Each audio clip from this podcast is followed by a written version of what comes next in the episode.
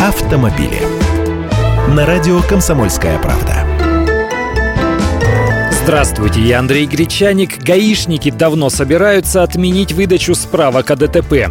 Строго говоря, эти бумажки никому и не нужны. В законах нигде эта проклятая справка не фигурирует, она есть только в приказе МВД об утверждении формы справки о ДТП.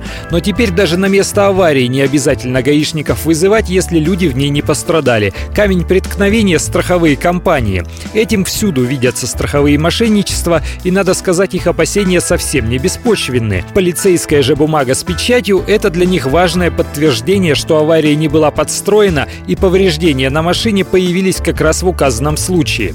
Так что страховщики футболят всех пострадавших автовладельцев к полицейским, а гаишники вместо патрулирования дорог ездят на места пустяковых аварий и выписывают справки. И им это позарез надоело. Вот и появился проект полицейского приказа, который признает предыдущий утратившим силу.